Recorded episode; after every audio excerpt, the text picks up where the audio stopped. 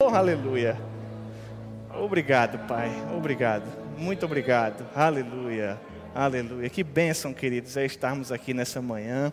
Enquanto você toma seu assento, dá uma, não pode dar um abraço ainda, mas dá um oi, né? Pisca o olho assim por cima da máscara, dá um sorriso bem efusivo de forma que seja visível mesmo de máscara.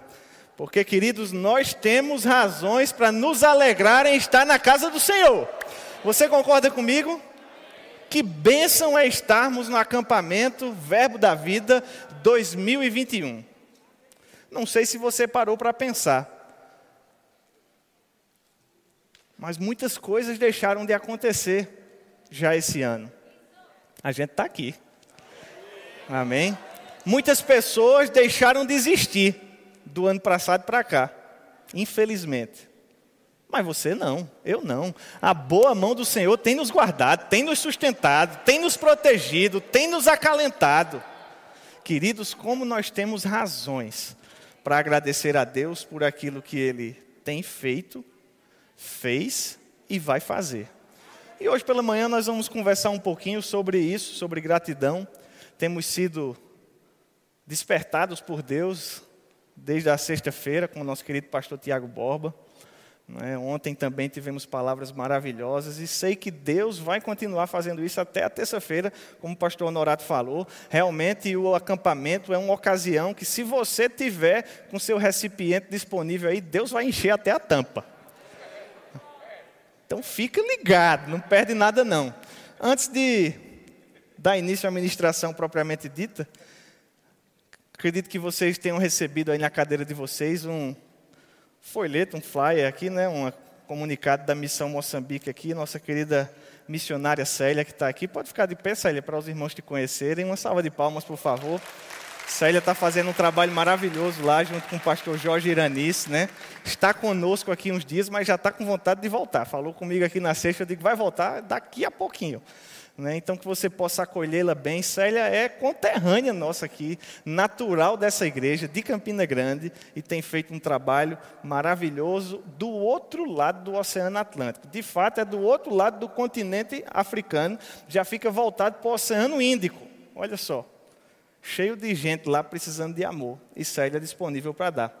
Né? Que coisa maravilhosa. Se você não vai, meu querido, conecte-se com, conecte com quem está indo para que Deus possa te usar para você ser um instrumento de amor para tantas pessoas que você nunca vai nem ver. Amém? Queridos, quando eu pensava um pouco sobre aquilo que poderíamos conversar, discorrer, pensar juntos, refletir nessa manhã, Deus começou a trazer no meu coração essa nota de gratidão mesmo, né? Porque nós temos enfrentado tempos desafiadores, né? E nós temos superado todas essas, essas adversidades. Alguns com mais dano, outros com menos dano, alguns a trancos e barrancos, mas estamos aqui firmes e fortes, crescendo, avançando. E queridos, eu tenho uma coisa para dizer para você: ainda vai ficar melhor. Porque a vereda do justo é assim, é como a luz da aurora, ela vai brilhando mais e mais.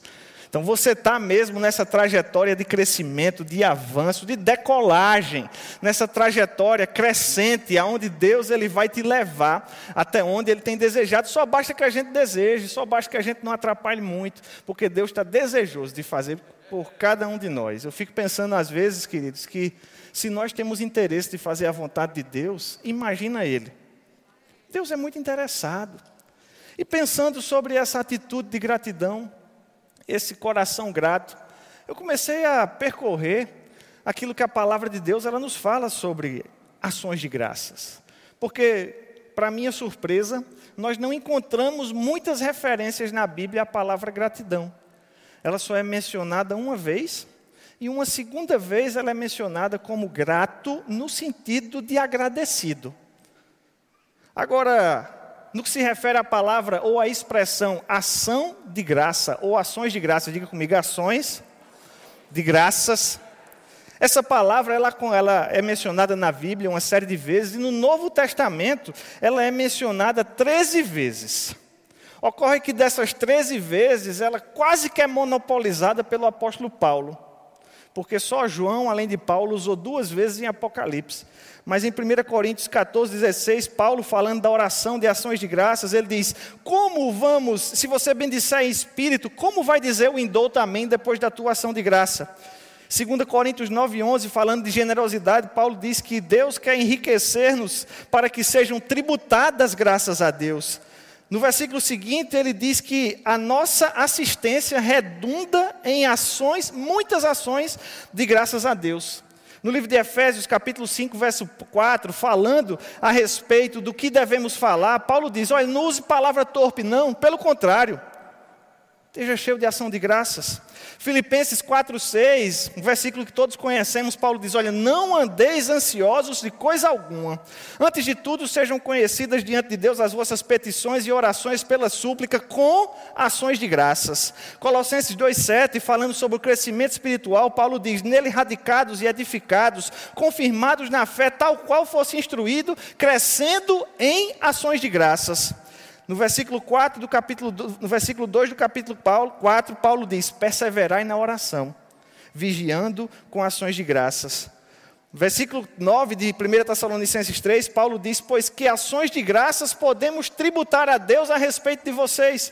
Paulo estava sempre buscando tributar gratidão a Deus pelos irmãos. Em 1 Timóteo 2,1 ele diz que nós devemos interceder e render ações de graças, uns pelos outros e por aqueles que estão investidos de autoridade.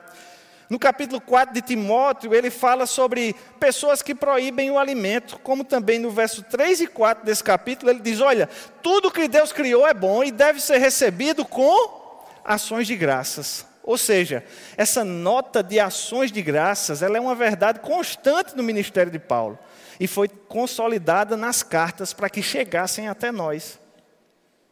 Agora, eu gostaria de pensar com você um pouco sobre esse conceito, ações de graças. No Novo Testamento, essa palavra é a palavra grega eucaristia. Diga comigo, eucaristia. Que parece uma palavra que nem faz parte mais do nosso vocabulário, porque foi apropriada pela Igreja Católica, não é verdade? A gente nem fala por aqui, porque ficou tão caracterizada como uma cerimônia católica que a gente acaba não mas a palavra Eucaristia, ela é uma junção de duas palavras. Eu, que quer dizer boa disposição, sentimento bom a respeito de algo, e a palavra caris, que é a palavra para graça. Nosso querido pastor Rick Renner, no livro Pedras Preciosas 1, no devocional do dia 27 de setembro, 22 de setembro, ele diz que a palavra Eucaristia pode ser traduzida por uma efusão um transbordar de graças e de ótimos sentimentos que fluem livremente do coração em resposta a algo ou alguém. Quero recomendar para você a leitura desse devocional. Queria dizer, esse livro aqui é mais do que um devocional, viu? Você vê que de vez em quando ele aparece no púlpito aqui, é porque esse livro tem uma riqueza que é uma pedra preciosa mesmo. Na verdade, são várias. Ó. Você está vendo aqui na capa. Todo dia tem uma coisa maravilhosa para acrescentar no nosso coração. Se eu fosse você, eu passava lá no Verbo Shop e já pegava a coleção toda. Mas o pastor Rick Renner ele diz que ações de graças é essa é fusão. Diga comigo, é fusão. É um transbordar, diga comigo, transbordar de graças e de ótimos sentimentos que fluem livremente do coração em resposta a algo ou alguém. Se a gente parar para pensar um pouco nesse conceito, nós vamos entender que esse conceito de ação de graça, ou no grego aqui a palavra eucaristia, esse conceito ele é composto por dois elementos: um elemento interno e um elemento externo. O elemento interno, ele seria esses bons sentimentos de gratidão.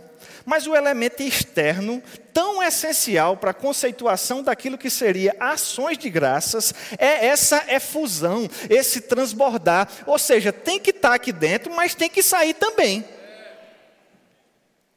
E a tradução portuguesa desse termo, Eucaristia, eu acredito que ela é muito feliz. Nós realmente fomos privilegiados o português é um idioma riquíssimo, né? e ele traduz essa palavra Eucaristia como ação ou ações de graças. Diga comigo mais uma vez: ações de graças.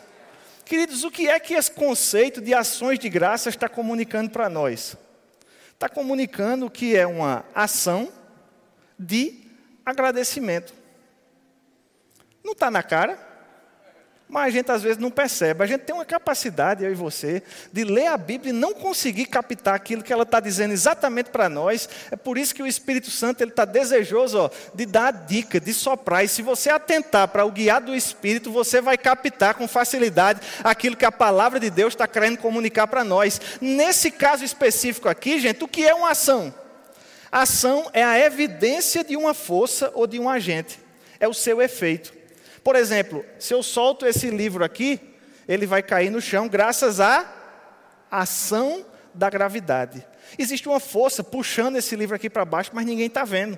Mas na medida que acontece o movimento, a gente consegue perceber que existe uma ação agindo. Por causa de uma característica exterior, nós acabamos detectando uma força que nem sempre se consegue ver. Ação também é a disposição de agir. É a atividade, a energia, o movimento. Ação é a faculdade de se mover. Rapaz, fulano está com toda, fulano está em ação. Ação dá para você a ideia de algo parado ou dá a ideia para você de movimento? Ação é um modo de proceder, é um comportamento. E graças, todo mundo sabe, é agradecer, é agra prestar agradecimentos, reconhecimento, expressar agradecimento. Graças é dizer obrigado. Agora você percebe que a palavra de Deus ela foi enfática no sentido de compor a expressão por duas palavras que trazem um elemento externo que é essencial à ação. E isso mostra para nós, queridos, que nem sempre um coração grato é suficiente. E eu fiquei pensando, mas o que, é que a Bíblia diz sobre coração grato? Sabe que não diz? Procurei. Se alguém para achar, me diga, me ajuda aí. Mas sempre que a Bíblia ela fala dessa expressão da gratidão, está conectada com uma ação. Ninguém vai saber que a gente tem um coração grato, gente, se a gente não agir assim. Ninguém vai saber o que é está aí dentro se você não falar. Ninguém vai saber que você está grato se você não fizer. Precisa haver uma ação que corresponde àquilo que tem dentro. É ação de graça. O coração é grato, mas o comportamento expressa. Afinal, Jesus não disse que seria pelo fruto que nós conheceríamos a árvore? Algumas pessoas dizem, mas Deus conhece o meu coração. Deus conhece mesmo. Mas a gente precisa do fruto. Afinal, nós não somos todos cardiologistas. E até quando você vai no médico, você tem que levar um exame para o médico poder ver o que é que tem aí dentro. Porque ninguém tem visão de raio-x. Agora, para pensar um pouco sobre gratidão, eu sempre gosto de contrapor. Se a gente pensa um pouco sobre gratidão, a gente pode pensar também sobre ingratidão. Diga comigo, ingratidão. E a ingratidão, queridos, ela está caracterizada na Bíblia também. A Bíblia fala sobre comportamentos, pessoas, atitudes situações que demonstraram ingratidão. A ingratidão, ela diz mais ou menos assim, ó: eu não reconheço os esforços que você tem feito. Eu não reconheço o teu sacrifício. A ingratidão, ela diz: olha, você não fez mais do que a obrigação. Por que, que eu devia ser grato se você está fazendo mais do que a obrigação? A ingratidão, ela deixa uma lacuna no relacionamento. É por isso que quando alguém recebe um favor, uma graça, um benefício, no português essa pessoa diz obrigado. Como se ela ficasse a partir daquele momento obrigada a fechar aquela lacuna, a quitar aquele débito. E é por isso que a pessoa que recebe um obrigado diz: de nada, você não me deve nada.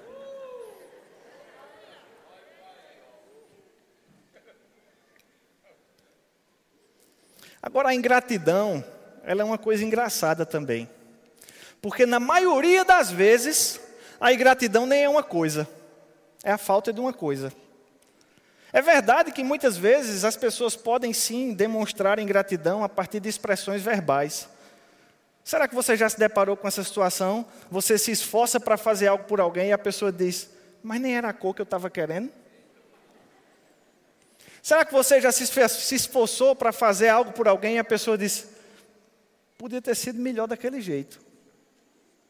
expressões verbais. Mas na maioria, na maioria dos casos, a ingratidão não é uma coisa, é a falta de uma coisa. Falta de quê, gente? Falta de ações de gratidão. E eu não sei se você já parou e já esteve nessa situação de alguém sugerir que você estivesse tendo um comportamento de ingratidão. Quando alguém diz que nós estamos sendo ingratos, a nossa reação é altamente defensiva. Opa, peraí, como assim? Ingrato não. Porque nós nos sentimos julgados. Porque como é que aquela pessoa pode avaliar o que está dentro do meu coração? Como é que aquela pessoa pode dizer que eu estou sentindo ou que eu não estou sentindo algo que eu estou. E a existência do sentimento de gratidão no nosso coração, ela muitas vezes nos deixa nessa postura de injustiçados. Só que a outra pessoa não tem como saber se a gratidão está só para dentro, tem que botar daqui para fora. Às vezes a gente pensa que a ingratidão é um negócio assim, neutro, mas não é neutro, não. É como se a gratidão fosse mais um. Aí a gente pensa, não, a ingratidão é só zero. Não é zero, não. Ela é menos um. Não é neutro, não. A ingratidão é uma coisa interessante porque ela se encaixa muito bem naquela frase que diz assim: quem bate nunca lembra, quem apanha nunca esquece. Porque quem é ingrato nem sabe que está sendo ingrato às vezes. Mas a pessoa, a respeito de quem a ingratidão se manifestou, sente aquela falta de uma atitude de gratidão. Muitas vezes, o ruim é que quando a gente está sendo ventilado a respeito de uma conduta de ingratidão, o que a gente está sentindo é exatamente o contrário.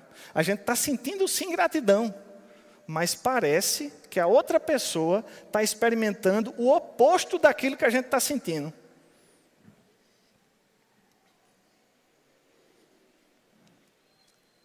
A ingratidão, ela deixa uma lacuna aberta. E essa lacuna, ela não é fechada com sentimento. Ela só é fechada com ações. E a Bíblia fala sobre isso. Eu quero convidar você para abrir comigo no livro do nosso médico, Dr. Lucas, no capítulo 17. Eu quero ler com você a partir do verso 11. Nosso querido, nossa querida equipe da mídia vai colocar aí na tela para a gente acompanhar essa leitura. Lucas, capítulo 17, eu quero ler com você a partir do verso 11.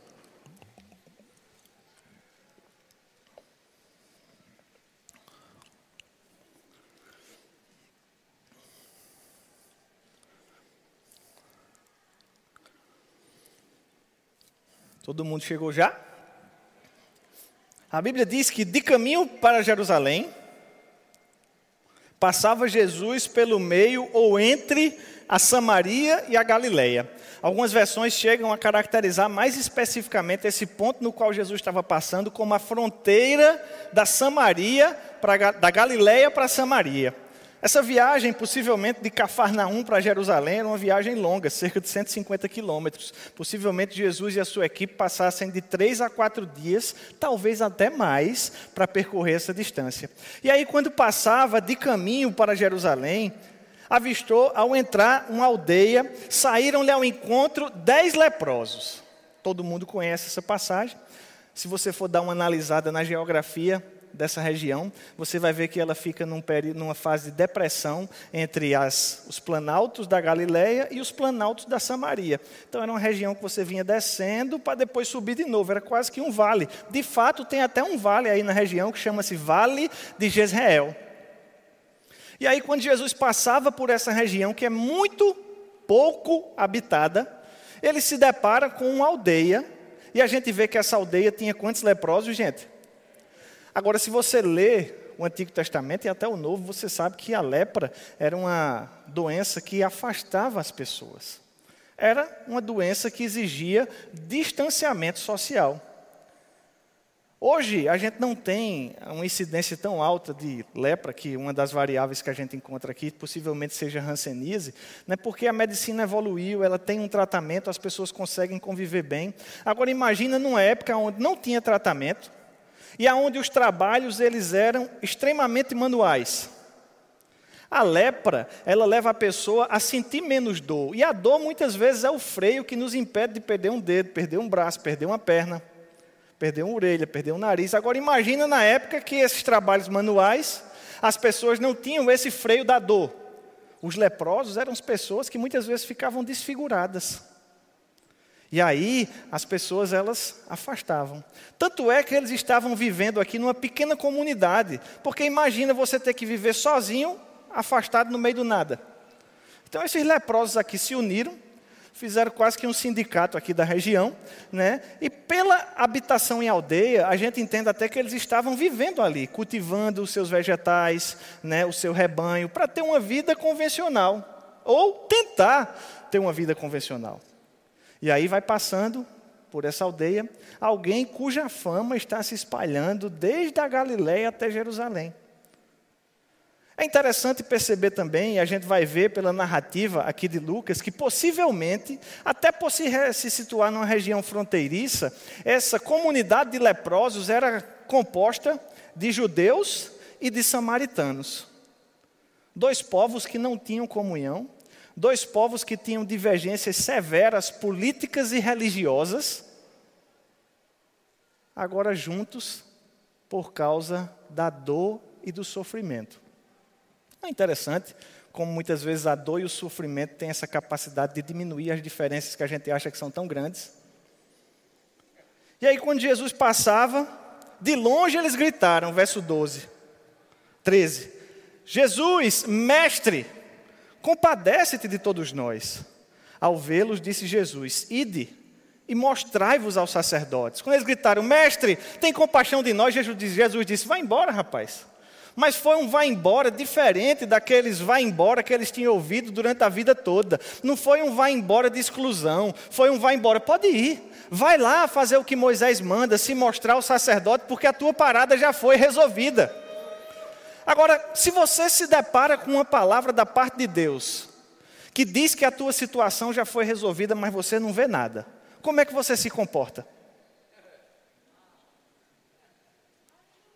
E antes que você me pergunte, Tiago, mas a gente recebeu uma palavra de Deus que muitas vezes diz algo que não é compatível com a nossa situação. Você não está lendo sua Bíblia, não? A Bíblia diz que nós somos sarados, curados, supridos. A Bíblia diz que o Senhor é o nosso pastor. A Bíblia diz que nós somos filhos, geração santa, raça eleita, sacerdócio de Deus. A Bíblia diz um bocado de coisa que a gente olha assim e diz: Eu? Pois é, se Jesus está dizendo, pode sair andando, porque a parada já foi resolvida. Sabe, queridos, esses, esses leprosos aqui, eles fizeram, sabe o quê? Andar pela fé. Quando Jesus disse, vá, que era que eles precisavam fazer? Andar. Agora a lepra não tinha ido embora, era andar pela fé. Algo que Deus requer de nós todos os dias, que nós andemos pela fé. Aconteceu que indo, eles foram purificados. Verso 15 diz: Um dos dez, vendo que fora curado, voltou, dando glória a Deus em alta voz, e prostrou-se com o rosto em terra aos pés de Jesus, agradecendo-lhe. E olha o que Lucas diz: e era samaritano. Possivelmente os outros nove não fossem. Então Jesus perguntou: Poxa, não era dez? Onde estão os nove? Essa expressão, onde estão os nove, ela é engraçada no grego porque o onde está no final. Como uma expressão de exclamação tão grande de Jesus que parece que Jesus estava dizendo: e os nove? Cadê? A interrogação estava no fim: cadê? Cadê esse povo? Não era nove, não era dez, cadê os nove? Verso 18 nos diz: Não houve porventura quem voltasse para dar glória a Deus, senão este estrangeiro. Ou seja, Jesus, como Lucas, possivelmente confirma que os demais não eram estrangeiros. E disse-lhe: Levante e vai, a tua fé te salvou. Queridos, quando a gente lê essa passagem, qual é o sentimento que a gente tem desses 90%? De ingratidão, não é verdade? Agora, antes que a gente julgue com muita força esses irmãos judeus messiânicos aqui. Você acha que eles eram ingratos? Imagina, o cabelo é leproso. aí não pode conviver, não pode ter uma vida normal, não pode habitar em sociedade, tem que sair da cidade, aí fica sozinho numa cultura com outras pessoas com a mesma dificuldade. Aí de repente chega alguém que está passando, resolve o problema. Você acha que esse pessoal não ficou grato, não? Com certeza que ficou. A vida deles foi transformada. o dia a dia, a vida familiar, doméstica, a convivência com seus filhos, com seu cônjuge, com seus pais. É claro que esses irmãos ficaram gratos. Eles devem ter ficado felizes, devem ter ficado pulando. Eles ficaram tão contentes que eles correram para retomar a vida deles. Eles não tinham sentimentos de ingratidão, não. Não é possível que depois de uma mudança tão grande dessa, eles tivessem um coração ingrato. Coração era grato. Agora o que faltou foi a expressão, foram as ações. Porque você vê que esse que voltou, a Bíblia diz que voltando ele agradeceu e glorificou a Deus em que, gente? Em alta voz. Diga comigo, alta voz. Eu sei que a gente, e eu me coloco nesse grupo, que somos pessoas mais reservadas, circunspectas, pessoas assim mais introvertidas, né? Às vezes a gente tem dificuldade de externar algumas coisas, e quando a gente externa, ah, obrigado, né? com um certo constrangimento, mas na verdade foi em alta voz. E não só se contentou com a voz, a Bíblia diz que ele lançou-se aos pés de Jesus. Ele teve um comportamento correspondente com o sentimento que havia no seu coração. E eu não quero pensar que os outros 90% eles tinham um coração ingrato, porque não tinham, gente. Não é possível, não. Mas o que faltou foi a comunicação daquilo que estava no coração. E às vezes é isso que está faltando para a gente também. Às vezes a gente tem um coração super grato, mas falta botar para fora. E queridos, o ruim é porque se a gente não bota para fora, a outra pessoa vai experimentar como ingratidão. Vê o que Jesus disse: Oxe, cadê? Cadê esse povo aqui? Não houve um que voltasse, só houve um que voltasse. Se Jesus, que era Jesus, que muitas vezes discernia os, os pensamentos do povo, precisava que tivesse algo externo para entender o sentimento do coração, avalie a gente. Se Jesus via o pensamento e dizia: não pensa assim não. Ele precisou da fala, do comportamento, da atitude. Imagina cada um de nós. Agora, muitas vezes, a dificuldade de expressar gratidão, ela pode indicar também uma visão subestimada que a pessoa tem de si mesma. Talvez ela pense que não precisa daquilo que foi feito por ela. Não é verdade que a ingratidão, a arrogância e o orgulho, de vez em quando a gente encontra na mesma gaveta?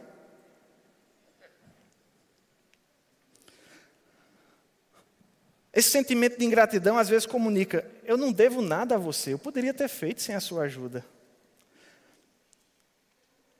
Por outro lado, a gratidão ela carrega um senso de fraqueza, de limitação. Rapaz, obrigado por você ter feito por mim. Será que você e eu temos mais facilidade e conforto para apontar algo que poderia ter sido feito de um jeito melhor ou para apontar o que foi feito de bom? Querido, se você está pensando que não poderia ter chegado aonde chegou sem a ajuda, o agir de Deus e de tantas outras pessoas, você está certo, porque a gente não podia ter chegado mesmo não porque a gente precisa uns dos outros, porque foi assim que Deus nos fez. Sabe, queridos, a gente não precisa achar que as pessoas fazem as coisas que fazem por obrigação, mesmo que sejam pessoas próximas demais. Ah, não, mas é minha esposa. Fez o almoço porque é mais do que obrigação. Fez não. Ah, porque é meu pai, está pagando minha escola porque fez mais do que obrigação. É porque é meu chefe, essa gratificação é mais do que obrigação. Não é não, porque no fim do dia, todo mundo é voluntário. Porque você conhece uma esposa que não faz o almoço e o marido separou. Você conhece um pai que não provê para o filho, o filho foi embora. Você conhece um chefe, você conhece um funcionário que não faz e ele foi desligado. Então todo mundo que faz o que faz, faz porque está querendo fazer. Ninguém tem dívida de obrigação com você, ninguém faz porque é mais a obrigação, e quando faz, a gente precisa reconhecer e manifestar gratidão. Porque o nosso coração grato, muitas vezes, não é suficiente. A Bíblia não fala sobre coração grato. A Bíblia fala sobre ações de graça. Diga comigo, ações de graças. Que Deus os abençoe praticando essa palavra. Amém? Pastor João.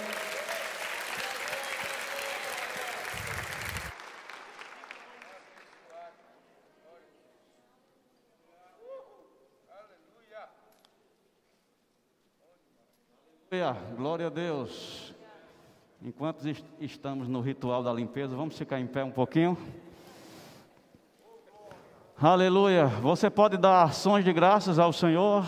Talvez tenha algumas uma demanda reprimida aí de coisas que você pensava é apenas obrigação de Deus mesmo. Não. Ele amou de tal maneira que deu. Vamos ser gratos ao Senhor. Aleluia, Pai. Obrigado. Que privilégio, que oportunidade. Que esclarecedor, Senhor